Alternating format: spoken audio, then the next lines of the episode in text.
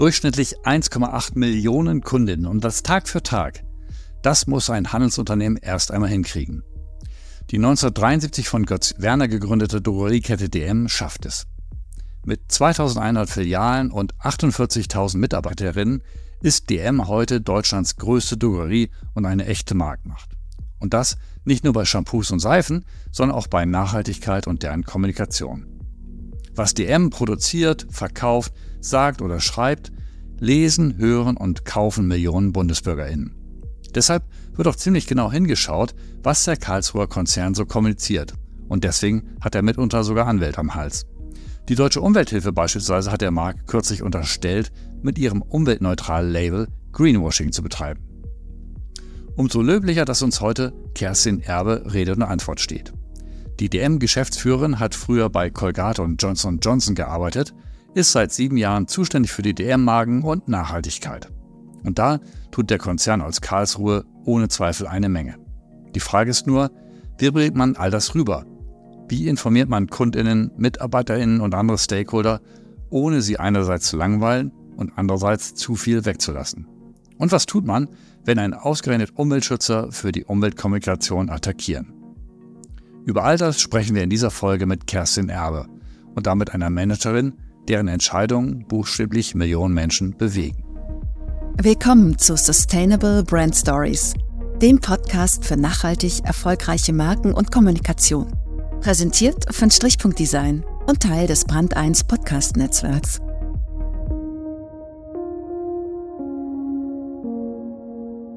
Bei uns zu Gast ist heute Kerstin Erbe, Geschäftsführerin bei DM Drogeriemarkt. Herzlich willkommen, Frau Erbe. Ich freue mich sehr, hier zu sein, Herr Willenbrock. Frau Erbe, DM gilt als Wegbereiter für Naturkosmetik in Deutschland. Die DM-Marke Alverde ist aktuell Marktführer in diesem Segment. Sie sind also wirklich vorne dabei. Andererseits taugt Nachhaltigkeit überhaupt noch als Differenzierungsmerkmal. Rossmann, Aldi, Netto und viele andere haben ja längst nachgezogen. Kann man mit Nachhaltigkeit überhaupt noch einen Blumentopf, geschweige denn eine Kundin gewinnen? Also für uns ist das gar nicht die Frage, ehrlich gesagt, weil äh, Nachhaltigkeit bei uns schon seit Jahrzehnten ja in der Kultur veranlagt ist. Und ehrlich gesagt haben wir, ich glaube, so vor vier Jahren auch entschieden, dass wir weniger über Nachhaltigkeit sprechen wollen und mehr über Zukunftsfähigkeit. Einfach weil, ja, weil Nachhaltigkeit so häufig verbunden wird mit Themen wie Reduktion, zurück, weniger, ja, mit, mit Dingen einfach, die sehr, sehr lange da waren, wo sich die Menschen sehr wenig mit verbunden haben. Ne? Wenn ich zurückdenke, ja, ähm, habe ich noch als Teenager Grenzen des Wachstums gelesen. Ja, dann haben wir jahrzehntelang ja eigentlich diese Themen ignoriert. Es gab immer wieder Warnungen, es gab immer wieder Neuigkeiten, Informationen. Und die Menschen haben sich mit diesen ganzen Krisennachrichten wenig verbunden. Was sie aber tun ist, wenn man sagt, wir reden eigentlich über unsere Zukunft. Denn es geht ja um uns, es geht um uns Menschen. Ja, und es geht darum, wie wir leben wollen in Zukunft, wie unsere Kinder leben können, welche Freiheitsgrade unsere Kinder haben werden, ja, welche Freiheitsgrade auch unsere Kindeskinder haben werden. Also Thema Enkelfähigkeit. Dann fangen Menschen sehr stark an, sich mit diesen Themen zu verbinden und eben auch entsprechend zu handeln. Und deswegen eben das Thema Zukunftsfähigkeit, weil Zukunft ist etwas, was wir gestalten können mit dem, was wir heute tun.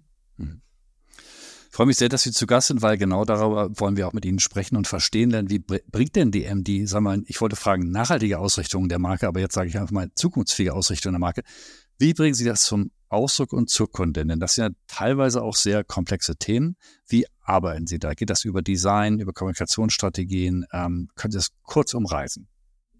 Ich glaube, wichtig ist ja ähm, für jeden, ne, jede Kunden- oder Verbrauchergruppe, mit der wir sprechen, dass sie sich damit verbinden kann und dass das lebensrelevante, alltagstaugliche Themen sind. Wenn ich Marktforschung zur Nachhaltigkeit mache, dann sagen mir die Kunden, ich kann ja, ich kann Müll trennen oder ich kann bewusst einkaufen. Aber große Themen, ja, wie Energiewende oder wirklich Emissionen mindern, das kann ich ja gar nicht. Das könnt nur ihr. Und das erwarten sie auch von uns.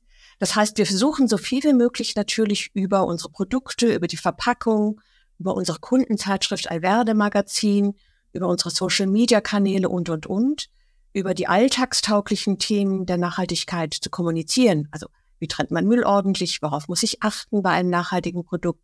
Welche Möglichkeiten habe ich? Welche ja, Möglichkeiten zum Beispiel durch eine Verpackung zu kaufen, die aus Rezyklat ist und nicht aus Originalplastik und, und, und. Also, dass wir über diese Themen immer wieder kommunizieren.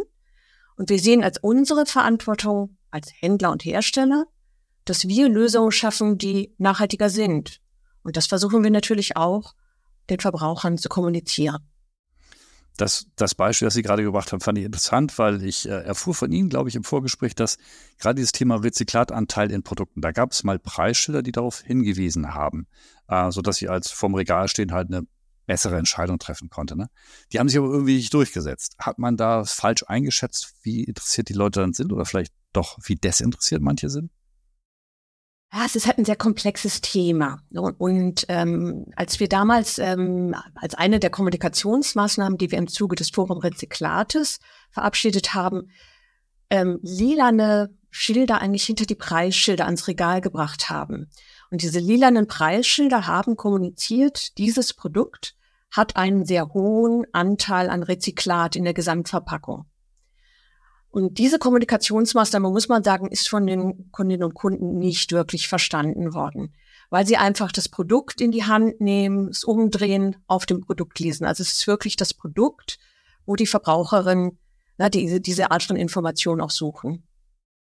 Okay, also es war der Fehler, war nicht die Information rüberziehen zu wollen, sondern es geschah an der falschen Stelle, weil anscheinend wird das Preisschild oder noch nicht als Informationsmedium in Sachen Nachhaltigkeit oder Zukunftsfähigkeit verstanden. Ist das das Learning, was wir sozusagen daraus mitnehmen können? Ja, also haben wir wirklich gezogen an der Stelle. Wir haben auch an anderer Stelle experimentiert, auch mit Preisschildern, die Nachhaltigkeitskomponenten kommunizieren. Aber man muss sagen, es wirkt nicht sehr stark. Also das Hauptmedium ist wirklich das Produkt, das, ne, das, das eigentliche Produkt. Und über die entsprechenden Codes können wir hier ja, mit, den, mit den Verbrauchern kommunizieren. Sei es über Farbigkeiten, sei es über Siegel, sei es über textliche Auslobung und so weiter. Aber es herrscht auch auf Verbraucherseite eine große Verwirrung. Ne? Es gibt ja sehr viele Siegel an dieser Stelle und man muss auch sagen, es gibt eigentlich nur ein Siegel, das mittlerweile wirklich gut kommuniziert ist. Das ist der blaue Engel. Der ist gut bekannt. Ähm, ansonsten gibt es eine Vielzahl von Umweltsiegeln, die halt Umweltfreundlichkeit ähm, suggerieren, die aber nur teilweise wirklich dann wirklich konkret bekannt sind. Achtung, eine kurze Unterbrechung für einen Werbehinweis, genauer eine dringende Hörempfehlung. Wir sprechen vom BAM Bock auf Morgen Podcast, den wir euch allerwärmstens ans Hörerherz legen möchten. In BAM geht es unter anderem um Themen wie planetare Grenzen, Stoffkreisläufe, Landnutzung und Aerosole. Aero, äh, was? Genau. Jene Teilchen in der Luft, die viele Menschen krank machen, die aber auch helfen, unseren überhitzten Planeten ein Stück weit runterzukühlen. Sollte man also kennen, wenn man in Sachen Klimakrise und Nachhaltigkeit ernsthaft mitreden will. Und genau um solches Hardcore-Nachhaltigkeitswissen geht es in diesem klugen Podcast, den unsere Kollegen von der Agentur BAM jede Woche neu raushauen. Motto? Wissen ist wie Glauben, nur geiler. Der Name noch einmal BAM, Gottes B-A-M, das steht für Bock auf morgen. Und BAM, hier noch ein Hinweis. Abholen könnt ihr euch die Infusion Nachhaltigkeitswissen überall, wo es Podcasts gibt. Mit einem Siegel oder mit einem Namen haben Sie auch ein bisschen ja, eine schwierige Erfahrung gemacht, sage ich mal so, ähm, das, das Thema klimaneutral oder klimaneutralisiert äh, mit dem sich ja viele Unternehmen rumschlagen. Deswegen finde ich es toll äh, und nicht auch zuletzt auch wir. Toll, dass wir darüber reden können. Äh, wenn ich es richtig mitverfolgt habe, hat DM einige Produkte zunächst mit dem Label klimaneutralisiert ausgezeichnet, das dann aber wieder abgeschafft. Warum? Also wir haben zwei Ansätze. Unser Hauptansatz ähm, ist ein Ansatz, der inspiriert wurde durch Dirk Ratzel und Green Zero, seine Idee von Green Zero. Vielleicht erzähle ich einfach mal. Ähm, das war die Phase, wie Mikroplastik in Kosmetika sehr groß in den Medien war. Und wir bei DM hatten eigentlich Mikroplastik schon 2014 aus den Formulierungen herausformuliert, hatten andere Stoffe drin, ne, die dort ein bisschen mit in diese Gruppe hineingeschmissen wurden, aber eigentlich war das Hauptproblem bei uns bereits gelöst. Nichtsdestotrotz, aber auf vielseitigen Druck haben wir dann doch auch diese anderen Stoffe mit viel, viel Aufwand herausformuliert. Und ich habe mich einfach gefragt, setze ich meine Kapazitäten an die richtige Stelle? Ja, ist das wirklich das, was uns ja, im Zuge unserer Emissionen, unseres Fußabdruckes wirklich voranbringt? Und ehrlich gesagt wusste ich, und das hatte ich auch in Gesprächen mit NGOs herausgefunden, mit Wissenschaftlern herausgefunden, Mikroplastik in Kosmetik, ja, ist ein Thema, aber es ist kein sehr großes Thema, weil es keine sehr große Emission ist im Vergleich zu ganz anderen. Dann habe ich mit, wirklich mit den großen NGOs gesprochen, gefragt, ja, was ist denn das virulenteste Thema? Ja, muss ich am Plastik arbeiten, also Plastik und Verschmutzung in den Ozeanen? Ist es der Artenschwund? Ist es der Klimawandel? Ja, sind es die Nährstoffe, also die Nährstoffanreicherung in den Böden? Oder was ist es? Ja, wenn, wenn ihr mir etwas empfehlen wollt, in meiner verantwortlichen Position, wo sollte ich denn ansetzen? Ne? Was ist denn das Wichtigste?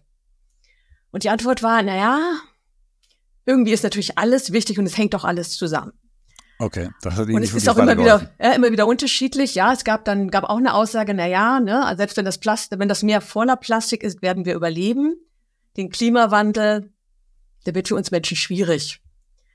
Gut. Und in diese Phase, diese Auseinandersetzung lernte ich der Kratzel kennen. Und der Kratzel ist nun ein Mensch, der in der Mitte seines Lebens irgendwann gesagt hat, na ja, ich war ja wirtschaftlich sehr erfolgreich, ja, ich habe hab mir also viel geschaffen, ich habe Unternehmen gegründet, ne, ich habe einfach ne, auch Wohlstand irgendwo angehäuft, aber ich habe auch ökologisch sehr viel Müll angehäuft in dem, was ich getan habe.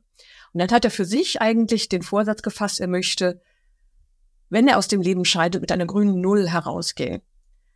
Und hat dann sehr umfangende, ne, umf also sehr, sehr umfassenden Analysen auch mit Wissenschaftlern sein Leben ökobilanziert und an Ansätzen gearbeitet, diesen Fußabdruck zu reduzieren und war da in, in, in Teilen auch erfolgreich, aber ist natürlich trotzdem immer noch nicht beim Pariser, bei dem Pariser Kontingent, was jeder, jeder von uns hat, angekommen. Und dann kamen wir eigentlich als DM und haben gesagt, wie können wir denn Menschen wie Dirk unterstützen, dass er seinen Fußabdruck senken kann? Weil das ist ja genau die Frage, die wir uns gestellt haben. Wie können wir eigentlich unseren Kundinnen und Kunden ermöglichen, ihre Emissionen zu senken? Und dann haben wir gesagt, wir starten mal mit einem, mit einem Kernsortiment aus drogistischen Produkten, ne, von der Zahncreme bis zum Toilettenpapier, vom Geschirrspülmittel bis zum Waschmittel. Also das, was man braucht, um als Mensch zivilisiert zu leben. Und dann sind wir äh, gemeinsam mit der TU Berlin hingegangen, haben unsere größten Lieferanten, unsere Herstellpartner eingebunden und haben Bestseller, die wir hatten aus, von unseren DM-Marken, ökobilanziert. Und zwar in fünf Dimensionen. Also natürlich CO2, Nährstoffanreicherung, Versauerung der Böden, Ozon am Boden, Ozon in der Luft. Wir haben geguckt, wie ist der Fußabdruck heute? Und dann sind wir mit genau diesen Partnern hingegangen und haben geguckt, wo können wir denn reduzieren? Weil wir wussten dann ja, wo sind eigentlich die Hotspots dieses Produktes? Also wo sind wirklich die großen Emissionen? Ist das im Bereich CO2? Ist das im Bereich Nährstoffe? Ja, es gab da unterschiedlichste Themen und es gab auch unterschiedlichste Themen im Bereich der, der Wertschöpfungskette. Ganz kurz zwischengefragt, gab es da etwas, was Sie überrascht hat? Sie kennen ja Ihre Produkte und sind nachhaltig jetzt engagiert, aber ein Produkt, wo Sie gesagt haben, ich hätte nicht gedacht, dass Produktkategorie XY in puncto Ozon oder Übersäuerung so relevant ist. Gab es da für Sie einen Augenöffner-Moment? Also für mich war es das Toilettenpapier, ehrlich gesagt. Ähm, Toilettenpapier ist natürlich ein, ein Papierprodukt, was in der pa und in der Papiererzeugung wird ja sehr viel Energie eingesetzt. Mhm. Und das führte dazu, dass dieses Produkt einen relativ hohen Fußabdruck hat. Ja, umgerechnet in Umweltkosten, weil das war das, was wir als nächstes gemacht haben. Umgerechnet in Umweltkosten war das pro Packung so fast 50 Cent. Ja, mhm. während wir, ähm, wenn wir so ein, ähm, ein Shampoo oder ein Duschgel haben, waren das halt ein paar wenige Cent. Also deutlich geringer. Okay, weil so viel Energie äh, verbraucht wird, um Papier herzustellen vermutlich. Richtig, richtig. Mhm, ne? okay. Also das ist einfach, mhm. ne, jedes Produkt hat irgendwo einen ganz anderen Fußabdruck. Also manche Produkte haben das irgendwo in der Rohstoffen, ja, andere haben es in der Produktion. Ja, wir reden ja sehr viel über Verpackung. Ne? Verpackung, ja, ist auch wichtig, ist selten der eine große Hotspot. Wir reden auch viel über Transporte. Transporte waren hier auch selten der ganz große Hotspot. Sehr häufig ist es auch die Verwendung dann wirklich. Ja, und das war halt mega interessant, ja, weil wirklich jedes Produkt unterschiedlich ist, muss man wirklich sagen. Okay, und haben Sie Fußabdrücke für die unterschiedlichen Produktkategorien erstellt und so habe ich es gelesen, den Rest sozusagen, den man nicht mehr verbessern konnte, über äh, Dirk Kratzel und seine Umwelterbe GmbH kompensiert. Der Dirk Kratzel, den wir auch schon für diesen Podcast interviewt haben, äh, äh, der äh, möbelt alte Zechengelände im Ruhrpott auf und zwar nicht nur in puncto Klima, sondern auch Artenvielfalt etc. pp. Und Sie sind, glaube ich, der Hauptpartner von ihm, kann man so sagen, als DM, richtig? Genau. Ähm, aber ne, bevor wir kompensieren, kommt die Reduktion. Und das war eigentlich das, was Bitte, ich, was ich wirklich erzählen wollte. Dadurch, dass wir ähm, wussten, wo die Fußabdrücke sind, sind wir genau dorthin gegangen und haben versucht, dort zu innovieren ne, und die Dinge anders zu machen. Und was hat wirklich mega spannend, also wirklich bitte. spannend. Ähm, wir haben zum Beispiel ähm, bei einem Colora-Schmittel gab es einen Inhaltsstoff, der extrem energieintensiv auch in der Produktion war. Und allein dadurch, dass wir den rausformuliert haben, haben wir 74 Prozent des Fußabdruckes, des CO2-Fußabdruckes senken können. Das war jetzt ein Extrembeispiel, ne? das ist aber nicht bei jedem Produkt.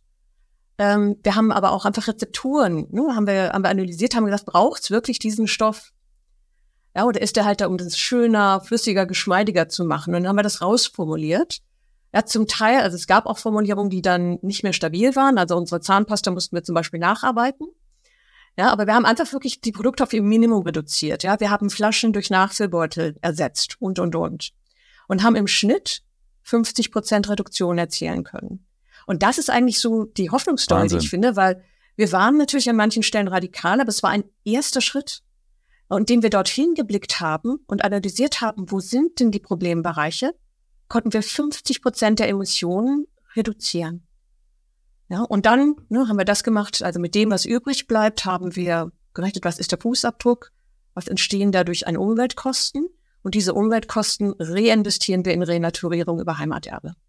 Und darum geht es ja auch. Ja, wir sind Händler. Ne? Wir haben einerseits in die Lieferkette sehr, sehr viele ähm, Beziehungen und können dort wirklich Menschen aktivieren, motivieren, an den Themen zu arbeiten, die Dinge im Sinne der ökologischen Transformation fortzuentwickeln. Ja, und das Gleiche gilt natürlich auf Kundenseite. Und vielleicht brauchen wir hierzu auch unterschiedliche Sprachen. Aber ich merke einfach, wie so eine Vision, so ein Begriff ja, eine Strahlkraft entwickelt und dann Menschen auch inspiriert. Ja, und das ist halt so die Krux, wenn man halt nur aus Verbraucherschutz und Verboten und sonst was denkt, dann finden sie niemals diese Strahlkraft, die so ein Wort hat. Ja, und da hade ich im Moment auch mit mir und, ne, und bin gern offen, auch das weiter zu diskutieren, weil ich finde, wir brauchen solche Visionen einer Zukunft. Wir brauchen ja auch Ideen, ja, wie wir, wie wir die Dinge weiterentwickeln wollen. Weil wir gemerkt haben, das Narrativ der Vergangenheit, der Reduktion und zurück und weniger, das halt die Menschen nicht mitnimmt. Ja, und es geht mehr darum, neue Technologien, ja, unser Wirtschaften anders auszurichten, indem wir halt diese ökologische Perspektive viel, viel stärker noch in den Fokus rücken und nicht nur auf das Ökonomische schauen, sondern wirklich auf diese Verheiratung eben der ökonomischen und der ökologischen Perspektive. Und ich glaube, ne, der Klimawandel wird uns dahin bringen.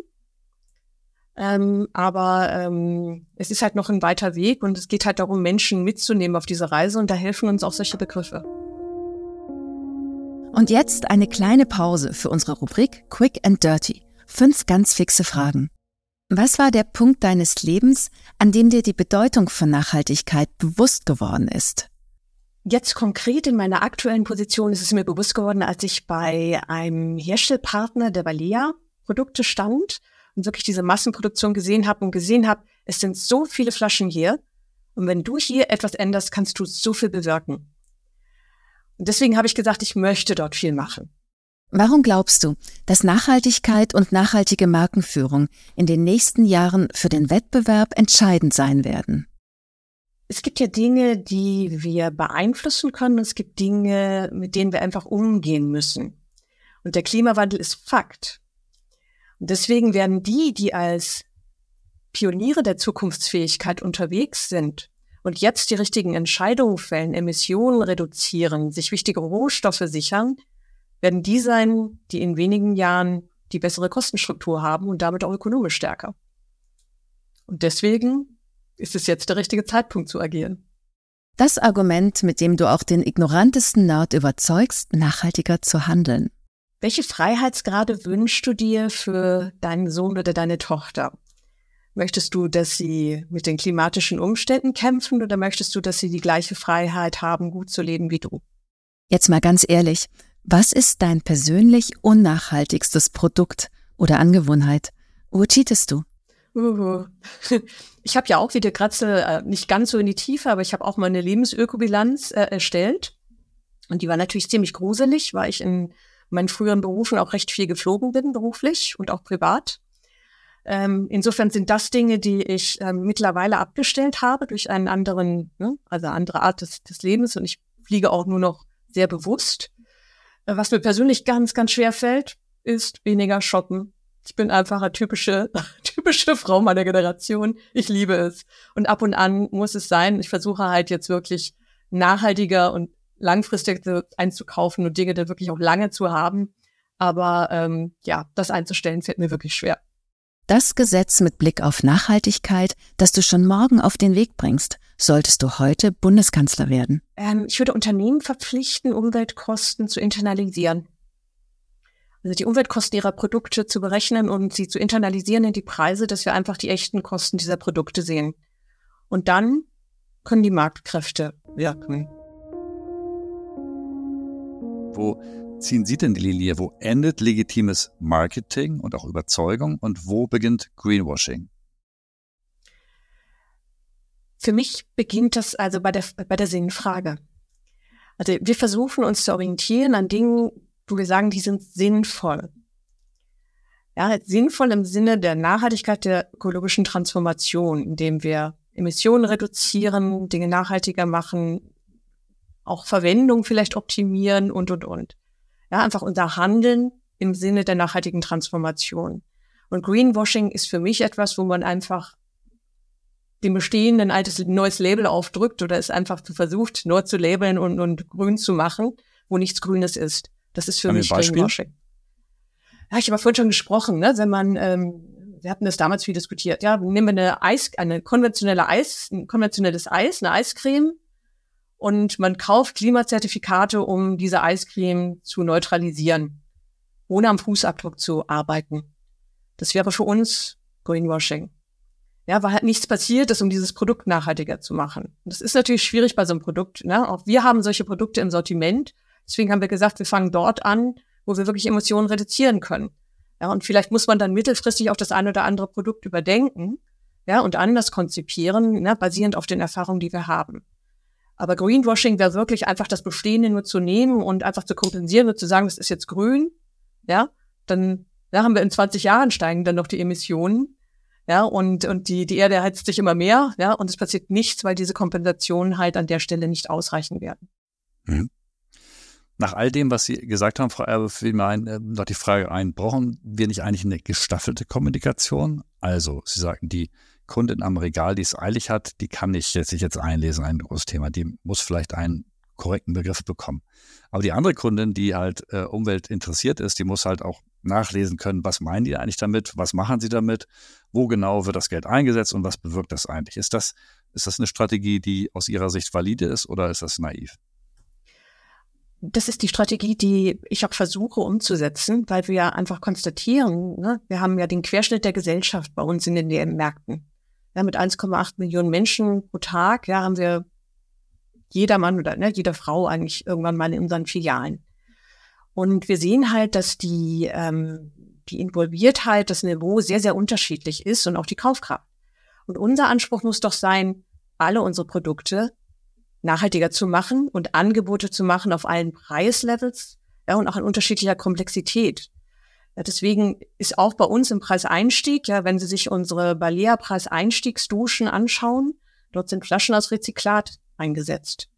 Ja, weil, weil wir einfach sagen, ja, ähm, auch, auch Kundengruppen, die halt nicht so viel ähm, finanzielle Mittel vielleicht haben, irgendwo sehr, sehr nachhaltig Produkte, die vielleicht höhere Kosten haben, ähm, zu kaufen, auch die wünschen sich nachhaltiger zu konsumieren.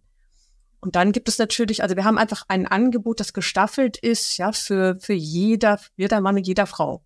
Ja, dass wir für jeden diese Angebote machen und sie auch an unterschiedlicher Stelle abholen in der Kommunikation. Denn es ist natürlich so, wir haben hoch involvierte Alverde-Kundinnen, ja, die also wirklich ja, jeden Satz auf der, auf der Webpage nachlesen und noch nachfragen. Und dann haben wir Menschen, die sagen, also ich habe wirklich jetzt anderes zu tun. Ja, die aber auch sagen, wenn sie fragen, möchten sie gerne, dass die Dinge nachhaltiger werden, dann sagen die auch, ja klar. Also man kann jetzt zusammenfassen, es ist ja wirklich ein wahnsinniger Effort, den DM da angestellt hat, muss man sagen, äh, mit, äh, wie ich gelernt habe von Ihnen, wirklich enormen Reduktionspotenzialen, die Sie realisiert haben. Also wirklich toll. Aber dann stießen Sie eigentlich doch auch an das Problem, wo an das alle irgendwann früher oder später kommen, wie kommuniziere ich das Ganze, oder? Und da kamen wir wieder zu den Siegeln und Sie haben für Ihre, Ihre, Ihre Anstrengungen erstmal den Deutschen Nachhaltigkeitspreis erhalten, wenn ich es richtig bekommen habe, aber auch eine Klage der Deutschen Umwelthilfe wegen Verbraucherenttäuschung. Ist man da erstmal richtig beleidigt eigentlich? Ja, man ist schon vor den Kopf gestoßen natürlich, weil man versucht ja für die Dinge zu kämpfen, ja, oder auch, auch Dinge anzustoßen und sie auch für das zum Besseren zu entwickeln. Und ähm, wir haben uns natürlich wahnsinnig gefreut über den deutschen Nachhaltigkeitspreis, den wir bekommen haben für unseren umweltneutralen Ansatz ähm, mit Green Zero zusammen. Ähm, wir sind zurzeit ähm, im Prozess und in, in der Diskussion mit der Deutschen Umwelthilfe um die Begriffe klimaneutral. Da habe ich eben schon was zu gesagt, dadurch, dass wir mit Climate Partner auch gearbeitet haben und auch schon vor einem halben Jahr eigentlich entschieden haben, uns davon zu verabschieden, weil es dort Kritik gibt am Kompensationsmodell und es ist, es ist wahnsinnig schwierig, das Ganze zu durchschauen, muss ich sagen. Ja, mhm. Wir haben uns damals orientiert bei der Auswahl dieser Projekte an den Empfehlungen des Bundesumweltamtes ja, wir haben die gleiche Vorgehensweise ge gewählt, ja, haben uns Zertifizierer gesucht, zertifizierte Projekte, haben auch sicherlich nicht die ganz billigen ausgesucht, sondern eher teure Projekte im Goldstandard, sind aber trotzdem jetzt angeschossen und einige dieser Projekte sind auch in der Kritik. Ja, und ich bin kein Experte, ich kann nicht beurteilen, ähm, bringt jetzt dieses Projekt on top das, was es verspricht oder nicht. Ja? Wir haben uns verlassen auf Zertifizierer. Dafür stehen wir in der mhm. Kritik. Mhm. Ja, deswegen haben wir gesagt, okay, ähm, das ist so schwierig für uns einfach nicht händelbar und deswegen verabschieden wir uns davon und konzentrieren uns lieber auf die Dinge, die wir hier in Deutschland machen. Zurzeit mit der Gratzel, aber es gibt ja auch noch weitere Möglichkeiten, auch in Deutschland entsprechende Renaturierungsprojekte oder ne, Kompensationsprojekte anzustoßen und äh, werden uns halt verstärkt in diese Richtung orientieren und wirklich nur noch in Deutschland im Moment jedenfalls investieren, arbeiten aber auch mit Green Zero daran, ähm, auch europaweit entsprechende Projekte aufzubauen. Unabhängig von der, sagen wir mal, Auseinandersetzung mit der DUH, welche Schlüsse können Sie selber daraus ziehen? Weil es ist ja auch ein irrer Konflikt, einerseits wahnsinnig viel zu tun, äh, aber zu wissen, dass es ein komplexes Thema ist und das auf einer Verpackung in, in, in Kürze und in, in, in, in kleinem Format rüberzubringen. Sie haben 1,8 Millionen KundInnen pro Tag kann man, wie, wie viel nehmen, können diese Menschen überhaupt mitnehmen, wenn sie wollen doch eigentlich nur ein Shampoo kaufen, dabei ein hoffentlich gutes Gefühl haben. Welche Schlussfolgerungen ziehen Sie selber daraus? In welche Richtung könnte die Kommunikationsreise gehen, um solchen Konflikten aus dem Weg zu gehen, aber gleichzeitig rüberzubringen, was man nicht macht und will? Also es ist natürlich Aufklärung, Aufklärung, Aufklärung. Ja, ich glaube, es ist halt auch viel Vertrauensaufbau, auch für die M ja, dass wir eigentlich versuchen, die Dinge richtig zu machen, denn ähm, man muss halt sagen, selbst sehr hoch involvierte VerbraucherInnen sagen halt auch, es ist wahnsinnig schwierig, überall in die Tiefe informiert zu sein und es ist auch zu komplex bei solchen Dingen des alltäglichen Lebens. Ja, ich versuche wirklich mich zu informieren und versuche zu den richtigen Händlern zu gehen und versuche die richtigen Produkte zu kaufen. Und dafür ist es eigentlich auch ein Stück weit gut, was die DOH macht. Ja, dass man sagt, wir brauchen eigentlich irgendwo Standards im Markt ja, auf die man sich irgendwo verständigt. Was, was heißt denn klimafreundlich oder umweltfreundlich? Was heißt das denn? Und wie kommunizieren wir das denn? Ja, und wie kann, ne, wie kann der Verbraucher, der Verbraucher dann am Regal ganz einfach erkennen, okay, dieses Produkt ist halt wirklich nachhaltiger.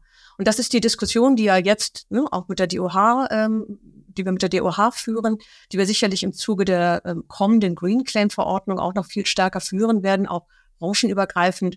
Ja, was ist denn hier gemeint ja, an dieser Stelle? Ähm, und was, was, was ist denn notwendig, ja, um, um diesen und jenen Claim zu machen. Und ich muss sagen, wir als DMW begrüßen das, ja, weil ähm, das natürlich auch gewisse Rahmenbedingungen auch für mhm. uns. Ja, es bringt strengere mhm. Standards und es bringt natürlich auch Klarheit ähm, in den Markt. Wir finden es aber gut, wenn es einfach Rahmenbedingungen gibt und auch Klarheiten gibt, Standards gibt, an denen man sich orientieren kann, wo dann eben auch der Markt gut funktionieren kann. Und wir investieren da sehr viel Geld in dieses Thema. Ne? Das ist nicht nur, was wir mit Green Zero machen, sondern auch, was wir zum Beispiel bei dem Thema Rezyklate investieren. Ja, wo wir deutlich teurere Preise zum Beispiel für Recyclingkunststoffe bezahlen als für Virgin Plastik. Ja, wir investieren viel an anderen Stellen im Unternehmen in, in mehr Nachhaltigkeit, in Dekarbonisierung, ja, in ähm, ähm dekarbonisierte Transporte und, und, und. Ja, wir haben dort viele, viele Projekte laufen.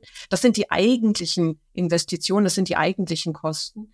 Und deswegen ist es eigentlich schön, wenn wir dann auch Wege finden, wie wir solche Dinge rechtssicher kommunizieren können, ohne dass wir halt von der DUA angegriffen werden. Ja. Denn ich glaube, das verunsichert halt mehr, als dass es ähm, Vertrauen schenkt. Klar, man, man liest das ja und denkt, oh, ich dachte bisher immer, DMD sind noch die Grünen sozusagen. Und mhm. jetzt scheint es doch nicht so zu sein. Und die Mühe, sich das genauer anzugucken, machen sich wahrscheinlich auch nicht viele. Sie haben über die Invests angesprochen. Das fand ich interessant. Sie sind in einem wahnsinnig wettbewerbsintensiven Markt unterwegs. Mhm. Die Margen im Drogeriesegment sollen bei zwei bis drei Prozent liegen. Wenn es jetzt ganz falsch ist, sagen Sie es bitte. Auf jeden Fall echt dünn wo, woher kommt denn überhaupt das Geld, um dann noch nachhaltig etwas zu unternehmen? Packen die das auf die Preise rauf oder wo, wo landet das? Oder bezahlen Sie Ihre Mitarbeiterinnen so schlecht? Wie, wie, wo, wo, wo bleibt das? Nein, ich denke, dass wir unsere Mitarbeiterinnen besser bezahlen, also auf jeden Fall tariflich und besser.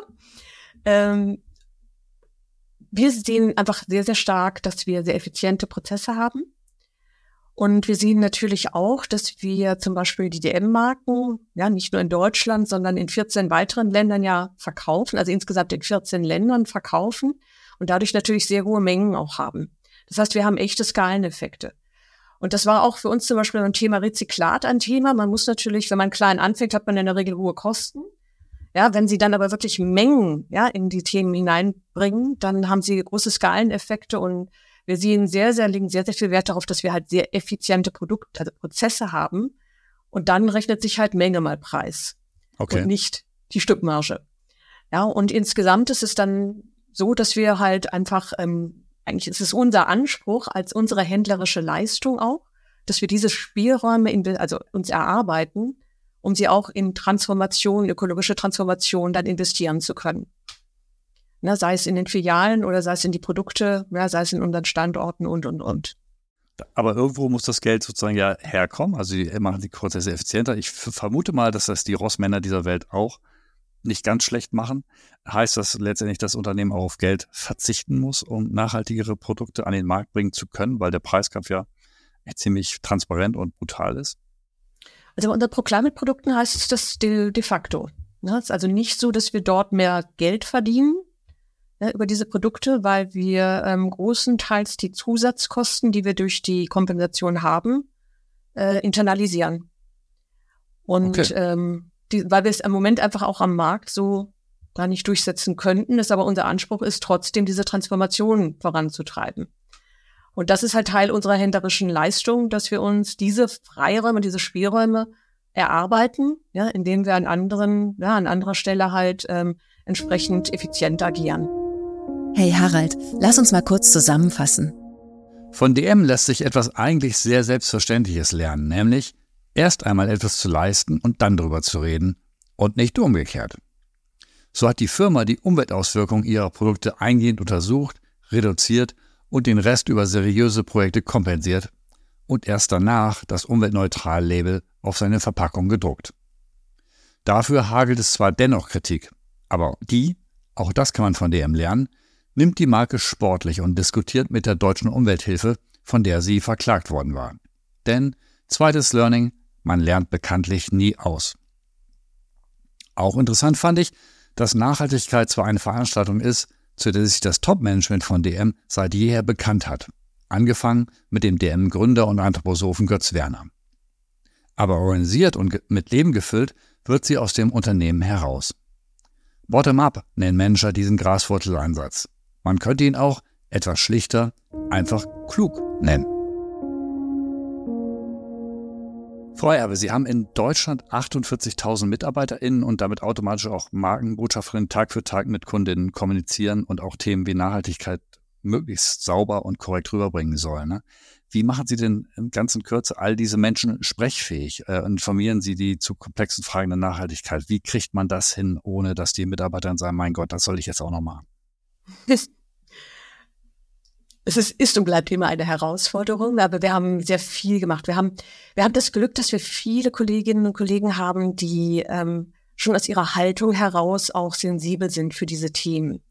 Ja, die einfach auch verstehen und auch sehen, dass wir natürlich, um zukunftsfähig zu sein, ähm, also nicht nur als Arbeitsgemeinschaft, sondern als Gesellschaft, dass wir diese Themen vorantreiben müssen. Das heißt, es gibt erstmal einen offenen Nährboden. Aber wir machen natürlich sehr, sehr viel auch im Zuge der internen Kommunikation, angefangen von wirklich Team-Sessions, ja, wo wir Kolleginnen und Kollegen aus den Regionen in Team-Sessions hatten, ja, wo wir persönlich geschult haben, auch aus meinem Team heraus. Und dann diese Kolleginnen wiederum in ihre Filialen gegangen sind und weiter ja, diese Inhalte verbreitet haben.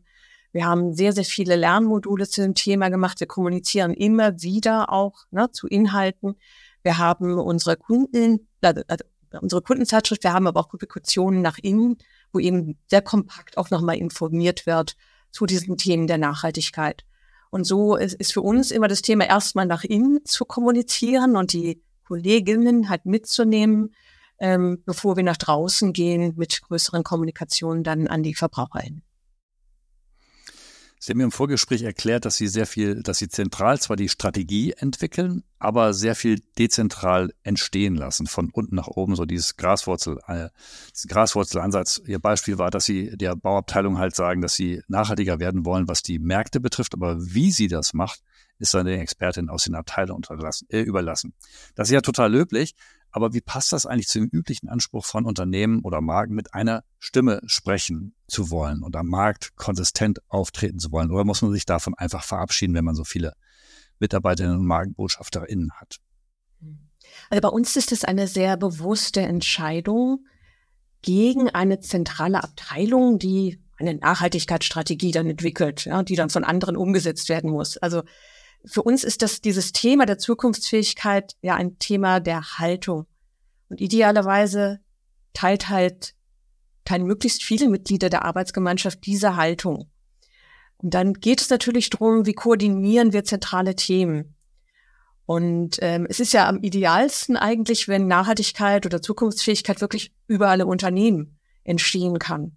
Und deswegen haben wir uns auch entschieden, das Ganze von unten nach oben zu organisieren. Das heißt, ähm, Zukunftsfähigkeit entsteht überall im Unternehmen.